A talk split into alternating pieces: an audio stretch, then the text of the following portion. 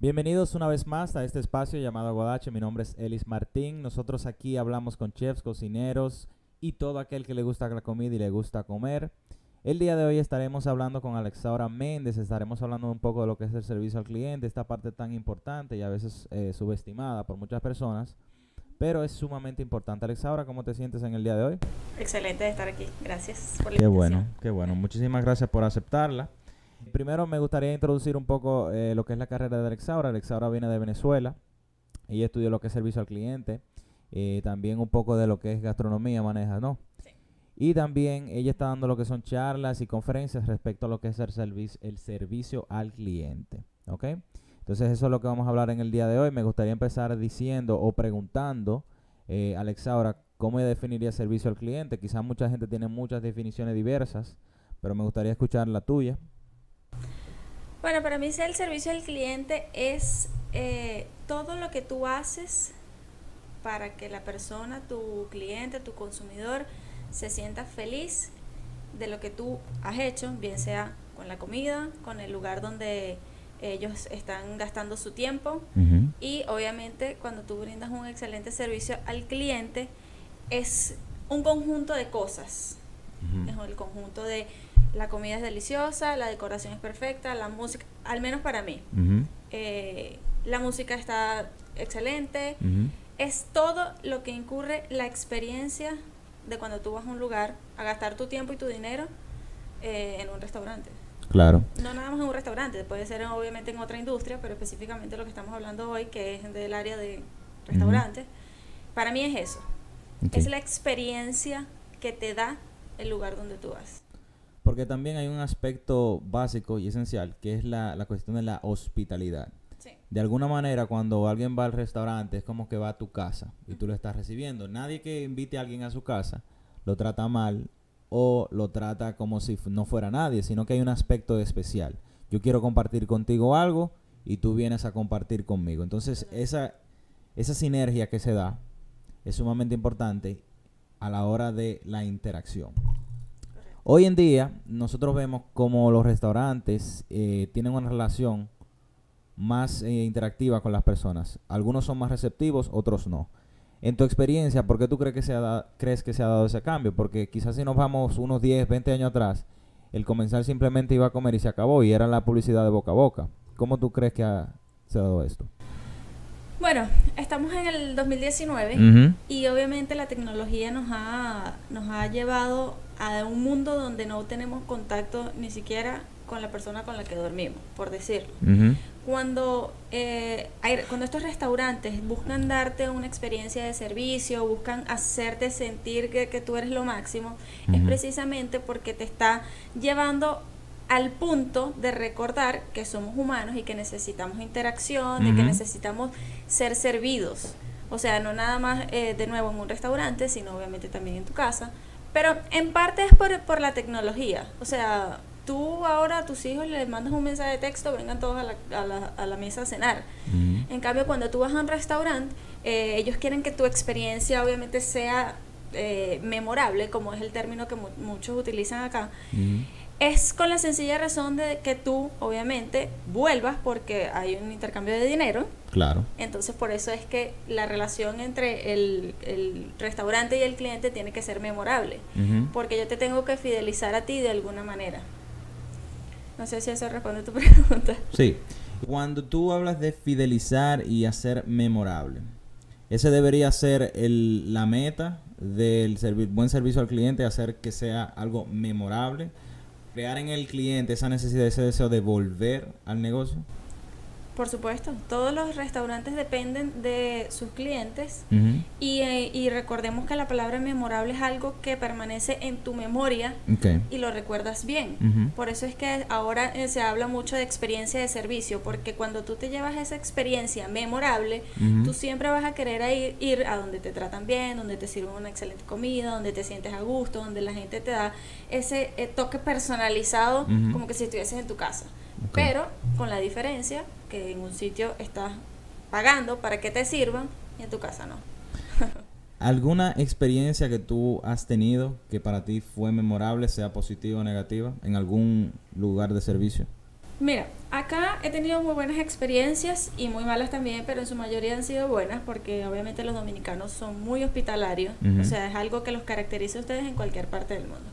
Sin embargo, eh, tengo una experiencia eh, cuando viví en Nueva York. Eh, yo fui al restaurante de South Beach, del chico este de la sal, y la experiencia fue malísima. ¿Por qué? O sea, tú no puedes imaginar los cuartos que se gastaron ahí una locura. Una locura. Y la experiencia no fue ni comparado con las expectativas que yo tenía. No es ni comparado con lo que son en las redes sociales. O sea, es un desastre. Entonces, a eso tú le sumas que es una cuenta Super de, tantos, de tantos miles de, seguidores, y, entonces cuando tienes que pagar y tú dices, ¿qué es esto? O sea, yo vengo aquí a que, a que me traten bien, a que me pongan la salecita, la cosa. No es ni comparado con lo que uno ve. Entonces, pero me tocó vivir la experiencia a mí para yo poder hablar de eso. Entonces, esa es mi experiencia negativa. Ahora tengo una experiencia súper positiva de un restaurante acá, no sé si lo puedo mencionar, Laurel. Para mí, ese es el mejor restaurante que tiene ahora mismo Santo Domingo. Laurel, el que está en. Sí, yo sé, en Piantini. Muy bueno. Eh, cada vez que yo voy ahí, o sea, la bienvenida, el trato, el saludo, el servicio, la atención, la comida, la música, los tragos, eh, que tengo frío, le bajamos al aire, tengo calor, le suben al aire, que oye, mira, me parece que, el, ambiente está, todo el mundo está hablando como muy alto. Entonces, ellos te hacen sentir que de verdad te están prestando atención a todo lo que tú le dices. Y yo, como buen, eh, ¿cómo se dice? Yo que soy la que va diciendo por el mundo cómo es el buen servicio, que obviamente esa es mi referencia porque es algo que yo estoy creando, que yo me sienta tan excelente en un lugar. O sea, para mí ese lugar para mí es memorable. Ellos, o sea, la bienvenida, hola, buenas tardes, ¿puedo hacer una reservación? No, no estamos aceptando reservación. Oye, pero es que mira, voy con tal, no sé. Ellos se adaptan a todos los, los microniveles que yo les voy poniendo. Qué bien. Claro, y yo a veces soy un poco exigente. Mira, esa, claro, eh, mi esposo es una persona bastante exigente.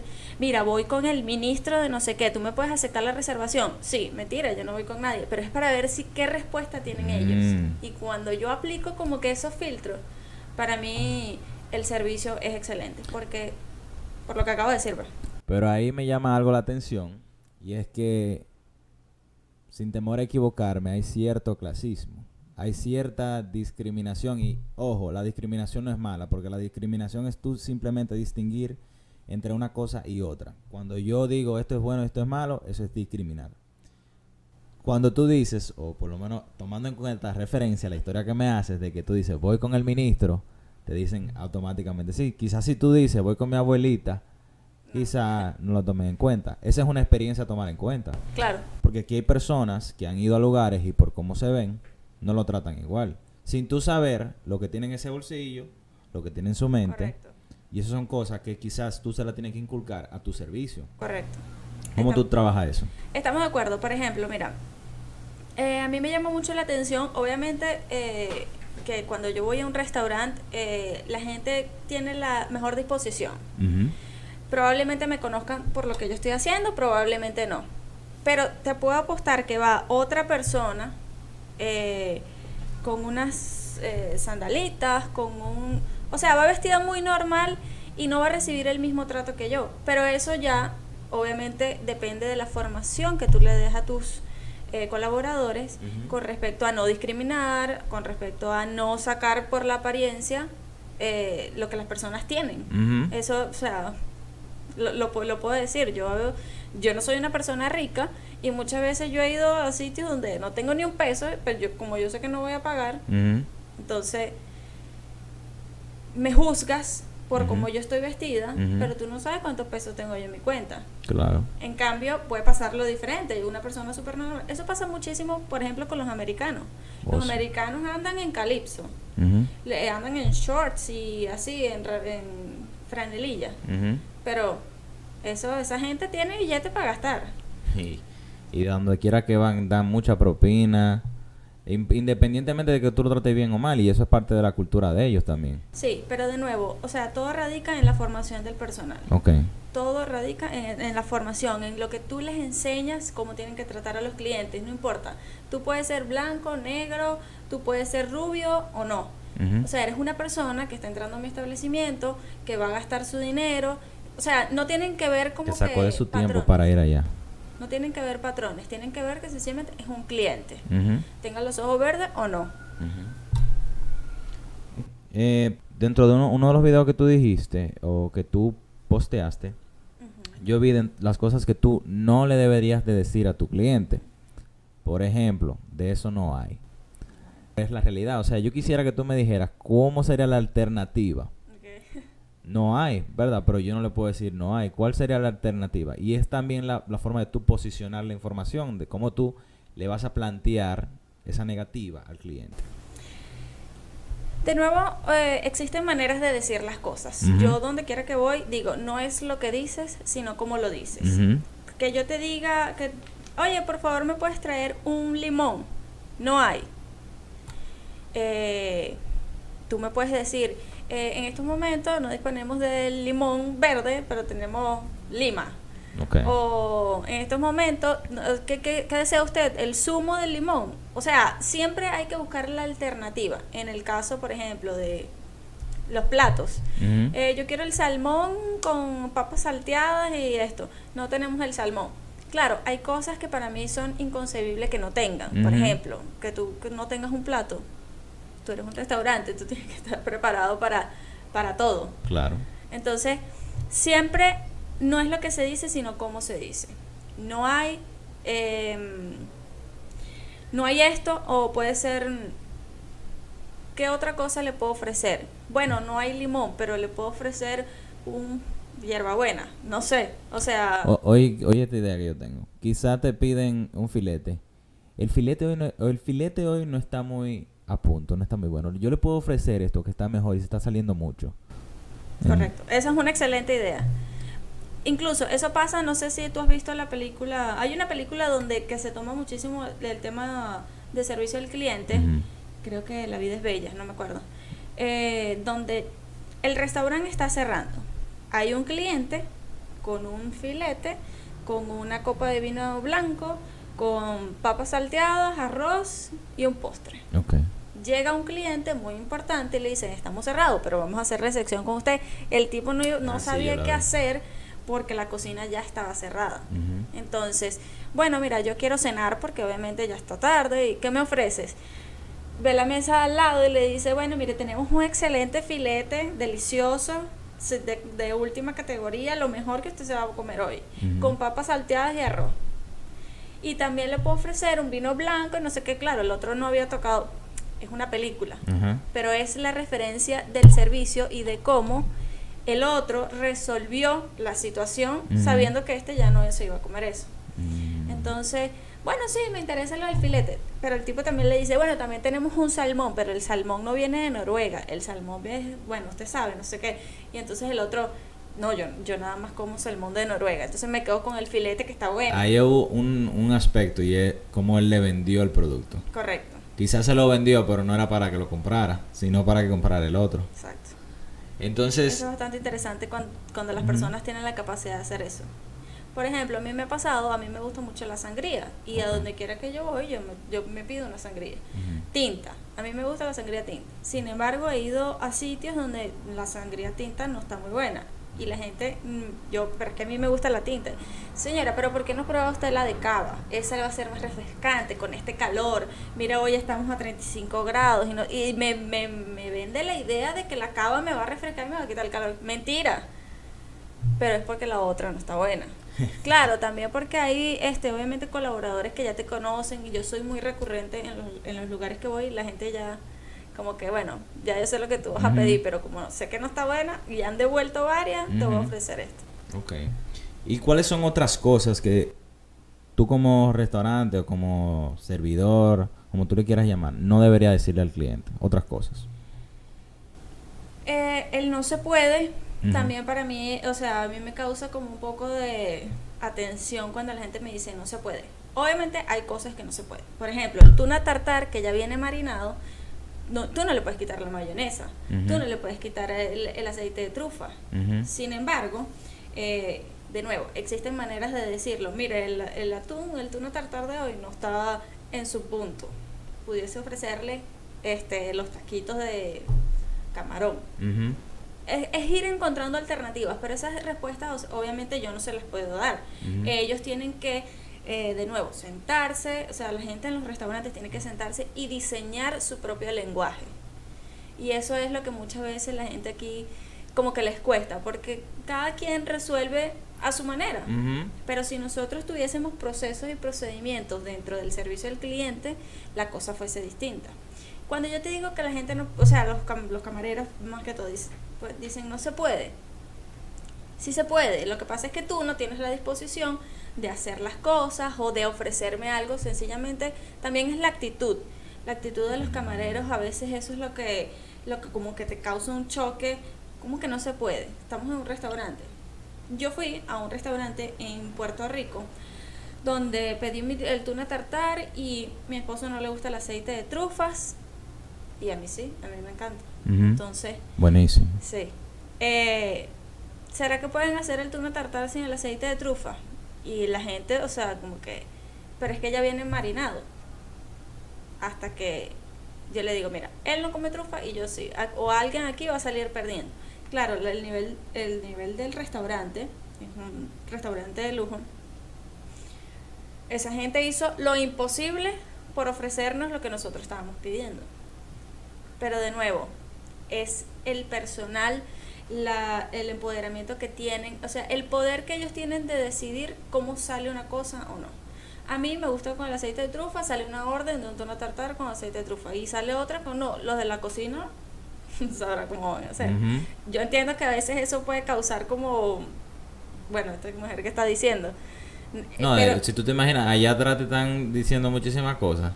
Que eso no sale así. Y también la comunicación de entre los colaboradores, eh, que son los camareros, yo le digo colaboradores, y la cocina, tiene que ser algo excepcional. O sea, ellos tienen que tener la mejor comunicación. Porque, ¿quiénes crees tú que van a quedar mal cuando el plato sale mal o el plato... La cocina. Por, porque el camarero va a decir, yo le dije que sin camarones. ¿Y en quién va a confiar el cliente? Obviamente que en el camarero. Es todo un tema. Tú sabes que yo estaba escuchando un podcast y estaban hablando como que a veces el chef cree que todo el mundo trabaja para él.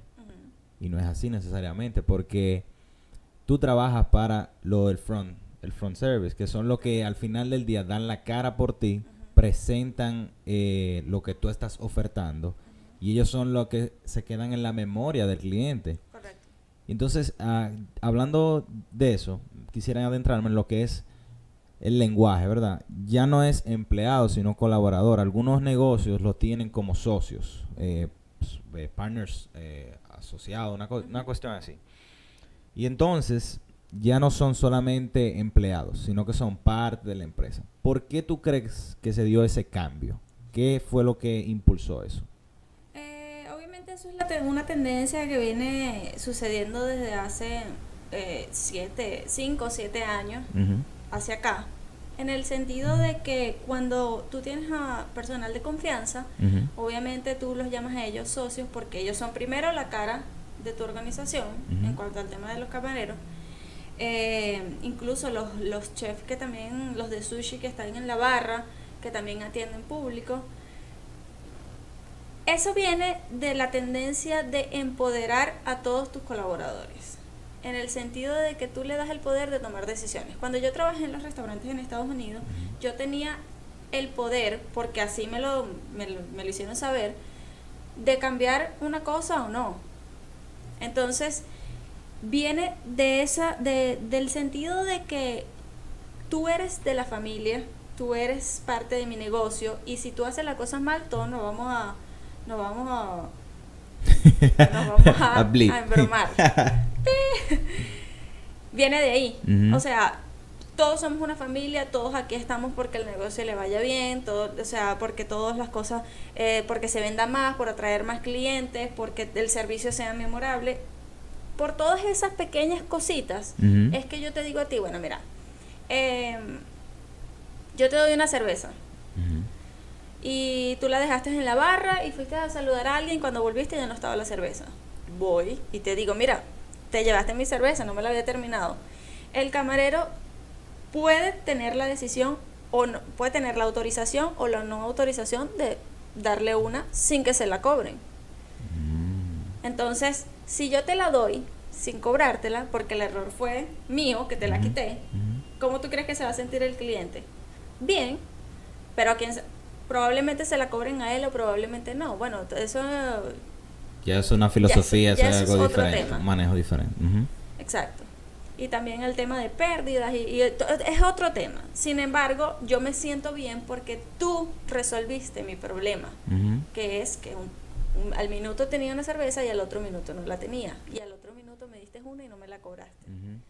Y a veces es también como priorizar, que es más importante. Muchas cadenas norteamericanas priori, prioriz, priorizan lo que es el servicio al cliente y lo que es la experiencia del cliente. Porque quizá tú dices que no vuelve el cliente, pero ese cliente quizá conoce 10 personas.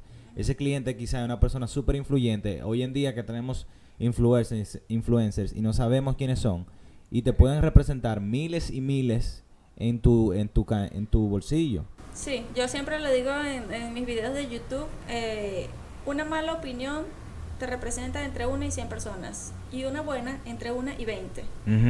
Entonces, si, a mí, si yo tuve una buena experiencia, te lo voy a contar a ti, y te lo voy a contar a ti y a ocho personas más. Pero si tuve una mala, va a ser Todo el mundo se va a enterar. desastre. Todo el mundo va a saber que tú me hiciste esto, que pasó esto, que pasó esto. Y la gente, cuando vive la experiencia del otro, va a decir, o sea, yo no quiero vivir esa experiencia, yo no voy a ese lugar. Y es por eso que yo en mis videos hablo mucho de los canales de comunicación, como Google My Business, Facebook y todas estas cosas que la gente no se queja en el momento, lo estábamos hablando hace un momento, en, el, en el instante en que están en un restaurante no se quejan, pero cuando se van, piensan todo lo que van a escribir en estos, en estos medios. Y, por ejemplo, yo no voy a un restaurante que tenga menos de 4.3 estrellas, yo. Yo también. Porque, claro, 4.5 es un promedio, está calificado como que es bien, o sea, está decente, los precios son bien, pero cuando yo evalúo, bueno, hoy quiero ir a este restaurante, a este restaurante nuevo, yo no me voy a las opiniones positivas, yo me voy a las negativas, yo me voy a los que tienen una, dos y tres estrellas. Y veo qué les disgustó tanto a las personas que tuvieron el coraje de ir ahí y escribir su mala experiencia. Y yo he escrito muy malas experiencias, porque sencillamente no voy a volver, la gente tampoco se interesó en resolver mi problema, entonces mira, yo no quisiera que la gente tenga la misma experiencia que yo. Y me pasó aquí en un restaurante, en un hotel súper famoso. Me trataron a mí, bueno, lo que estábamos hablando hace rato, me trataron malísimo. O sea, casi que me dijeron, váyase. Wow. Un sushi que cuesta 600 pesos. Un trago que te cuesta 400 pesos. O sea, ¿qué me estás diciendo? Por esto, por esta mala experiencia, yo voy a dejar que las demás personas también vivan esta mala experiencia, ¿no? Y eh, muchas personas me habían dicho que la comida era buena, que no sé qué, bla, bla. Y no, o sea, y yo tengo una manera muy particular de hacer mis reviews en, en internet. Entonces, a lo mejor algún día me ves por ahí. Qué bien. Eh, hay una cosa que en eso que tú dices, eh, la experiencia no es solamente la comida. Y mucha gente cree, y lo vimos en un otro podcast con el negocio gastronómico, no es solamente la comida lo que te ofrece, es el, es, es el servicio es esa experiencia que tú le das al cliente. Hoy en día ya el chef, el cocinero, ya no está solamente metido en la cocina, sino que sale y comparte con el comensal y se vuelve una experiencia súper, súper divertida, súper interactiva. Cuando ellos vienen y te dicen, mira, el plato tiene esto y no sé qué y lo otro, ya la comida te, sabe diferente y eso es parte de ese trato, de ese engagement que tú haces con tu, con tu público. Eh, hace años, en los tiempos de la cocina tradicional, el chef solamente estaba en la cocina dando órdenes y no salía al front office. Igual tiene que ver mucho con la interacción de hoy en día. Interacción que a veces estamos conectados, pero a la vez estamos súper desconectados. ¿Cuál ha sido tu experiencia dentro de los lugares a los que tú vas? ¿Tú recomiendas que hagan eso, ese, ese acercamiento? Eso es algo, ¿cómo tú lo ves? Total, o sea, yo eh, con, la, con los restaurantes que he trabajado y en los que yo he trabajado, el, el chef siempre está, no es algo que lo hace todos los días, ni todo el tiempo, ni todo el tiempo que él está en el restaurante, que sale a, a estrechar las manos con los clientes y todo esto. No lo hace todo el tiempo, sin embargo, yo lo recomiendo porque como se siente personalizado, hace que el cliente se siente importante. Y cuando el cliente se siente importante, vuelve. Claro. Y cuando vuelve, recurrentemente se vuelve una fidelización. Entonces, antes, eh, obviamente los chefs estaban era dirigiendo, o sea, esto, esto es lo que hay que hacer, y era otro negocio. Pero ahora estamos en la, en la era, digo yo, de que todo es como más sensitivo, o sea, ahora somos más sensibles. Si a mí viene un chef y me dice, mire, este plato está compuesto por esto, por esto, por esto, y se hace de esta manera, y esto es lo que ustedes van a degustar hoy, o sea, ¿a quién no le, a quién no le va a gustar que le digan de parte del propio chef, del que lo creó, que, que creó esta maravilla? O sea, inmediatamente es lo que tú dices, te vas a ver diferente, la experiencia va a ser diferente. Es un conjunto de cosas. Tú sientes como que te llevan en las nubes así con almohadas. Ah. Es, es que es, delicioso, es delicioso que te sientas tú atendido y vino el chef. Eso me pasó en un restaurante de acá donde siempre el, el chef salía a saludarnos. Y yo, ¿y qué? Ok. O sea, me sorprende porque aquí eso no sé, bueno, no lo he visto mucho. Y la tercera vez que fui, volví a hacerlo y yo, ¿y qué? Ok, me, me está gustando la cosa, me encanta que me dé la importancia que me merezco. Porque obviamente cuando uno va a un restaurante, uno, tú quieres que, te, que la gente te mire, que te observe, que vea que tú te estás comiendo esto, que, que sentirte importante. No para el, resto de los clientes, no estoy hablando de eso, estoy hablando para el restaurante. Y me parece a mí maravilloso que no solamente, también los dueños de negocio, lo hemos visto por mucho tiempo, como la comida, donde los eh, dueños atienden sus propios negocios, son mejores. Yo voy a un localcito cerca de mi oficina donde... Porque le duele. Exacto. Donde lo atienden una señora, eh, hacen comida ejecutiva, comida casera. Eh, no es barato, tampoco es caro, pero que ella me atienda, desea un café, ok, ya se comió esto, desea probar esto, quiere un postrecito, quiere una cervecita, que, o sea, para mí eso me siento atendida. Y eso es lo que todos buscamos cuando vamos a un restaurante. Dentro de, dentro de esa misma eh, línea de pensamiento, es importante que el personal sepa a profundidad lo que el chef, lo que el gerente quiere, cuál es la meta a lograr y que conozca el menú, porque quizás el chef no puede en ese momento salir y que tu mesero, tu colaborador sepa tu propuesta es también eh, un plus. Sí, por ejemplo, eh, yo soy, eh, yo apliqué una encuesta aquí a varios restaurantes y les pregunté, una de las preguntas era que si conocí, si todos habían probado los platos del menú. El 75% me dijo que no. Entonces eso para mí es raro porque ¿cómo tú vas a vender algo que no has probado? Claro. Entonces, cuando yo trabajé en restaurantes, a mí me hicieron probar todos los 52 platos que vienen en el menú. Claro, yo porque no tengo alergia, no tengo nada. Hay gente que tiene obviamente sus detalles. Sin embargo, yo podía decirte de qué estaba hecho cada sándwich que yo hacía, cada plato que yo hacía, cada ensalada que yo hacía. Porque yo misma lo probé y porque yo sabía que estaba bien. De nuevo, el tema de conocer el menú y haber probado todos los para mí es fundamental, porque ellos son los que mejor te van a vender el plato. Pasa muchísimo que, por ejemplo, mi esposo dice, ¿qué me ofreces hoy? Ah, sí. Imagínate la responsabilidad que tiene el... Que muchas veces yo lo que se van es por lo más caro. No necesariamente porque no han probado el menú. Obviamente. Entonces se van por lo más caro y tú dices, ok, es lo que quiere vender y que yo gaste mi dinero. Y no, y, muchas veces se hace como para eh, interactuar un poco con el camarero, para, o sea, como hacer conexión.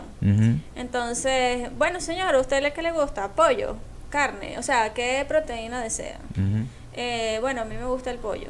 Ok, bueno, tenemos un exquisito pollo eh, al horno con hojas de rosemary y y por ahí le va sacando ya, pero obviamente el camarero tiene que tener una educación del menú, tiene que conocerlo, porque si no, o sea, ¿a usted le gustan los camarones? No, soy alérgico. Cosas así pueden pasar. Entonces también los meseros deben, por lo menos en mi, en mi experiencia, el mesero, si yo voy a un lugar y el mismo mesero siempre está, como que ya tú puedes establecer cierto tipo de relación con ese mesero tú me conoces ahí como está la familia, no sé qué. Y al final es como yo decía al principio, es como tú visitar una casa y encontrarte con alguien familiar. Entonces, ¿qué tú piensas de la rotación? Porque mucha gente soluciona el problema, ah, este eh, mesero no me está rindiendo, no, no me vende, lo que sea, y lo voto. Pasa mucho, pero en mi opinión la rotación del personal no es la solución definitiva. Existen casos donde, mira, eh, estás haciendo las cosas mal, te estoy dando la formación, te, se, te están dando cursos, o sea, te doy un abanico de herramientas para que tú seas el mejor en lo que haces y no lo haces, obviamente, porque cuando un restaurante invierte en charlas, cursos y todo para formar a su personal, está invirtiendo en las personas porque cree en las personas. Pero llega el momento en que estas personas no están aprovechando nada de lo que se les está dando y mira, o sea, yo no voy a seguir poniendo un peso en ti porque tú no me estás dando los resultados que yo te estoy eh, requiriendo. requiriendo. Exacto. Entonces, muchas veces vamos a, sitios o a restaurantes donde yo siempre me siento en la misma mesa porque yo siempre quiero que me atienda el que me conoce. Ok. Pero existen momentos en que, bueno, me tengo que sentar en el otro y pregunto por el que, por el que yo conozco. Y entonces el otro ya le dice, mira, la señora, la señora tiene que tratarla bien porque se espila, no sé qué, bla, bla, y empieza a echar, y me atienden súper bien. O sea, de nuevo, la rotación no es la solución. Todo se basa en la formación que le des a tus colaboradores. Mira, cuando yo trabajé en, en Nueva York, en restaurante, yo, nosotros una o dos veces al mes venía alguien a darnos una charla. Claro, obviamente esos son restaurantes grandes que te miden hasta el aire que tú respiras dentro, pero te evalúa, mira, este, este mes eh, subimos la cantidad de ventas en tanto, ok, que está chévere, o bajamos en tanto, ¿qué estamos haciendo mal? Es la temporada, está el frío, es la nieve, ¿qué es lo que está pasando? Tu actitud, ¿cómo te, te estás comportando? O sea, ellos obviamente tienen muchísimas herramientas, pero son gente dedicada al negocio, que no les tiembla el, la chequera para soltar eh, dólares para, para la formación. Y entonces, eh, eso yo decía, Dios mío, pero esta gente, no puede ser que, que tanta gente, o sea, vengan tan, tan seguido a darnos una charla de, de qué. Hasta que entendí que el éxito del negocio es que esa gente tiene personal desde hace cinco años. Te hacen ajustes salariales, te dan un bono, o sea, los mantienes motivados todo el tiempo. Y eso es lo que en nuestra cultura latina nosotros no sabemos. Sí, exacto. Eh, pero es algo que con lo que yo quiero trabajar, es algo con lo que yo quiero llegar aquí a Dominicana y que los restaurantes entiendan de que podemos ser buenos, podemos ser buenos acá también, pero de nuevo, tienes que cambiar el mindset de yo no voy a invertir en esta gente porque esta gente lo único que está pendiente es de su dinero y no sé qué. Y cuando hablamos de, de formación, quizás esa es la parte, hablamos mucho o ya hablamos, hemos hablado bastante de lo que es de adentro para afuera. Pero también hay que tomar en cuenta de adentro para adentro. Cómo trata el restaurante a sus empleados. Por ejemplo, un restaurante que no lo forme, que no le dé bonos, que no le dé algún tipo de incentivo, que no le dé lo más esencial en un restaurante, que es la comida. Que quizás tenga el mismo eh, colaborador que comprar la comida dentro del restaurante, que debería ser asumido, o sea, por el restaurante. Correcto. ¿Cómo debería manejarse de una manera correcta esa relación entre el restaurante con lo suyo de adentro? Mira, en los dos restaurantes que yo trabajé en Manhattan, los dos me daban la comida. Ok. O sea, es obligatorio. No sé si es un tema de regulación allá, de verdad lo desconozco. Pero los dos eh, te proveen el almuerzo que es el turno, bien sea de 8 a 2 o a 3, o de 3 a 10, que eran los dos turnos que habían. el almuerzo o el almuerzo y la cena. Entonces, eh, esos pequeños detalles hacen que el colaborador piense de que ellos están dando más de lo que deberían, me están dando más de lo que deberían, me están dando el almuerzo. Porque claro, bien sabemos que se nos va una buena cantidad de dinero en el supermercado cuando vamos a hacer las compras. Y esa gente saca su cuenta, o sea, eh, no es algo que esto lo han pensado desde ayer, no. Si yo gano 15 mil pesos y gasto 3 mil en comida, ya me quedan tanto. Teniendo en cuenta de que, también se gasta una buena parte en licor. este Más los gastos de los niños, si tienes niños. Eh, más la fiesta, y, o sea, la gente al final de mes dice, mira, se me está yendo una buena parte en comida. Si el restaurante asume esa parte, la gente va a decir, o sea, esta gente es lo máximo. Merecen que yo dé más de lo que estoy dando, nada más por tener ese beneficio. Hay un tema importante aquí eh, y es el, el, de la imagen. Por ejemplo, a mí me gusta ir a un restaurante donde la gente está con una buena imagen. Es algo que a mí me enseñaron y que es algo que yo pienso que todos mis clientes tengan. O sea... La imagen de tus colaboradores. De mis colaboradores, sí. Porque ellos son los que prácticamente están expuestos con el mundo. Entonces, si yo voy a tu restaurante y tú tienes una corbata por aquí, es como extraño, ¿no? O no tienes botón en tu camisa, o los pantalones están sucios Incluso yo veo mucho las manos de las personas que, que te sirven los platos. 100%. Yo soy friki con eso. ¿Por qué? Porque todo el mundo debe serlo. Eso dice muchísimo de las personas. Y muchísimo más si tú estás poniendo un plato en una mesa. Entonces, em, es bastante importante el, el tema de, de la imagen, el tema de empoderar a los colaboradores es algo que hay que hacer. ¿Cómo se empodera a un colaborador? Dándole las herramientas necesarias para que tomen decisiones acertadas. Es decir, yo te puedo empoderar a ti, pero tú puedes tomar muy malas decisiones. Claro. Porque si eres de los, y me ha pasado, y eres de los colaboradores que se me cayó el trago, y van y te traen otro y no te lo cobran. Ok, se me cayó, o se, él lo tumbó, lo que sea. Pero voy y te traigo, no, tranquilo, que eso lo paga la, eso lo paga la, la empresa. Para mí eso es como, o sea, este lo que está es botando el dinero de una empresa que no es de él. Sí. Y no tiene conciencia, pero porque probablemente la gente a él le dijeron, mira, si pasa esto, esto y esto y esto, tú tienes que hacer esto. Pero hay gente que abusa. Entonces tú los empoderas educándolos, o sea, creándole procesos, patrones, mira, o sea, la primera vez lo puedes hacer, pero si el cliente llega y vota el segundo, no. Tienes que saber reconocer de quién es el error.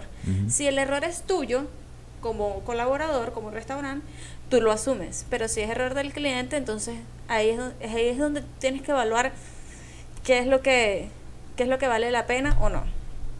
De esa manera, dándole las herramientas para que tomen buenas decisiones con insumos o suministros, proveyendo insumos o suministros del restaurante. Hay una realidad y es que no todo el mundo es mi cliente, no todo el mundo es mi público meta. Obviamente habrá gente que yo realmente no quiero que vaya y habrá gente que yo quiero que vaya. Entonces, ¿cómo debería manejarse eso? Porque siempre habrá gente que no puede pagar lo que yo estoy ofertando. Y por ende se va a quejar por, X o por Y. ¿Cómo debería manejarse eso? Eso pasa muchísimo en los restaurantes, por ejemplo, que son estrellas Michelin. Que, o sea, yo he estado en una investigación exhaustiva de los reviews de esta, de estas, de estos restaurantes. Y, perdón, eh, ellos no tienen cinco estrellas, pero todos los que se quejan, que le ponen de tres, cuatro estrellas, es por el precio. Pero yo pienso, tú sabes a dónde estás yendo. Tú estás yendo a un restaurante que tiene tres estrellas Michelin. Entonces, ¿por qué te vas a quejar del precio? Y de paso, que tú antes de entrar a esos restaurantes, tú pagas tu cena. Entonces, no, o sea, hay cosas que no entiendo. Em, ¿Qué estaba diciendo? ¿cómo tú manejarías a esa gente que no son tu público? Ah, ok. Eh, mira, eso se, se, define estableciendo nichos de mercado. Por ejemplo, aquí hay restaurantes donde va una cantidad, unas ciertas personas de cierta edad, de 50 años para arriba, porque las botellas de vino son de tal precio para arriba, porque el vino viene de Francia, el vino viene de X cantidad. Pero ya la gente sabe cuál es el tipo de restaurante que venden, a qué se dedica, cuál es el nicho de mercado. Como hay restaurantes, por ejemplo, de hamburguesa, tú no vas a ver a su eh, a su mayoría de clientes personas de 60 años. No, es un público más joven, pero tienes igual que definirlo. Eh, me pasó con un restaurante con el que trabajé. Ok, ¿cuál es tu nicho de mercado? ¿Quiénes son, ¿Quién es tu cliente ideal? Todos. No pueden ser todos. Porque no todo el mundo le gusta este tipo de comida, porque no todo el mundo le gusta este tipo de luz tenue. Hay gente que no le gusta la luz tenue. Y todas esas cosas hay que definirlas cuando tú haces tu modelo de negocio de tu restaurante. Hay muchísimas cosas que hay que poner sobre la mesa, pero tienes que sincerarte. Porque yo quiero vender hamburguesa, pero yo quiero que vengan todos. ¿Por qué? Hay gente que se va a quejar y que te va a representar eh, críticas negativas. Entonces hay que saber cómo medir y cómo evaluar todas esas cosas que uno eh, habla de los nichos de mercado. Definirlos. En principio es definirlo. Ahora, luego de tu definirlo, eh, ya tú tienes eso. ¿Cómo se conserva el cliente y cómo tú creas fidelidad con el cliente? Eh, brindándole una experiencia de servicio. Hay mucha gente ahora que diseña experiencias de servicio, no solo para el área de restaurantes, sino para distintas áreas. Pero el área de restaurante es todo un reto porque tú tienes todo tipo de clientes. Tienes el cliente que está apurado y que quiere comer en 10 minutos en un restaurante, no en una, comida, una cadena de comida rápida. Tienes el que te dura 4 horas sentado en una mesa sin consumir nada. Tienes el tipo de cliente que grita. ¡Ah! Tienes el cliente que se queja por todo por la luz. O sea, yo estaba en esas situaciones. Por la luz. Por la luz. No, la luz está muy tenue. Oh, wow.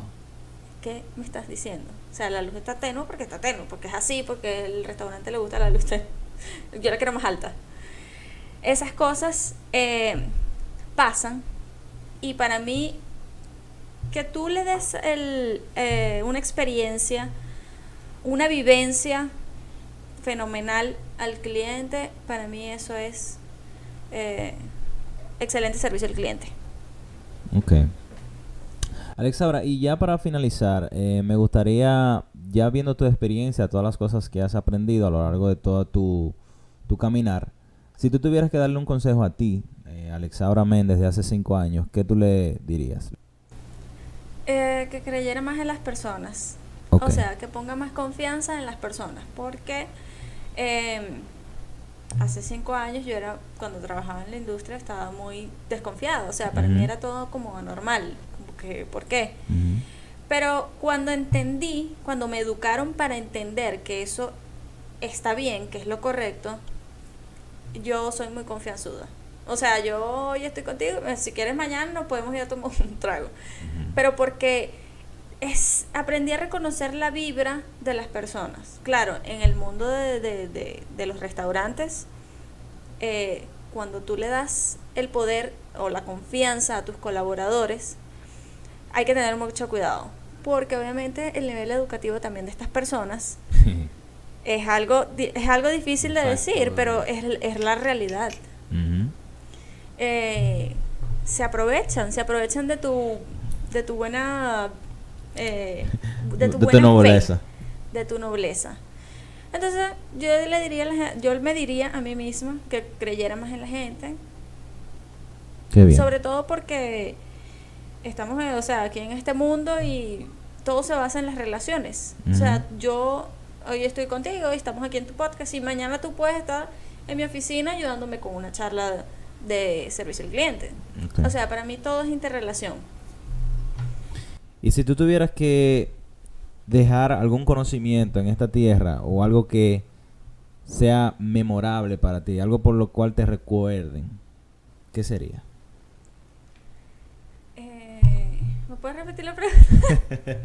si tú tuvieras que dejar, si tú te fueras de esta tierra y tuvieras que dejar una enseñanza, algo que tú has aprendido, ¿cómo te gustaría que recordaran a Alexaura Méndez? Eh, bueno, me gustaría que me recordaran como, como que fue o fui una persona humana, eh, sensible. O sea, sabemos que hay muchísimas personas que no tienen oportunidades, las oportunidades que yo he tenido. Hay gente que ni, ni ha pensado nunca en esto. Pero me gustaría que me recordaran de que fue una, una mujer bastante servicial, eh, humana. Eh, por ahí dicen, imperfectamente, perfectamente imperfecta, pero puede ser eso. Excelente. Nuevamente, eh, gracias Alexandra Méndez por estar con nosotros en el día de hoy. Esto ha sido nuevamente otra entrega de Guadache. Estuvimos hablando de lo que es el trato al cliente, tratar bien al cliente. Nos quedamos con, es necesario tú conocer a quién tú vas a servir, tomarlos en cuenta, darle importancia. La relación entre el restaurante y el colaborador es sumamente importante y esencial. Y nuevamente agradecer a CS Radio por el espacio. Alexaura, muchísimas gracias por aceptar la invitación. Gracias a ti. Y señores, eh, manténganse en las redes sociales. Eh, it's a wrap. Y nos vemos la semana que viene. Hasta luego.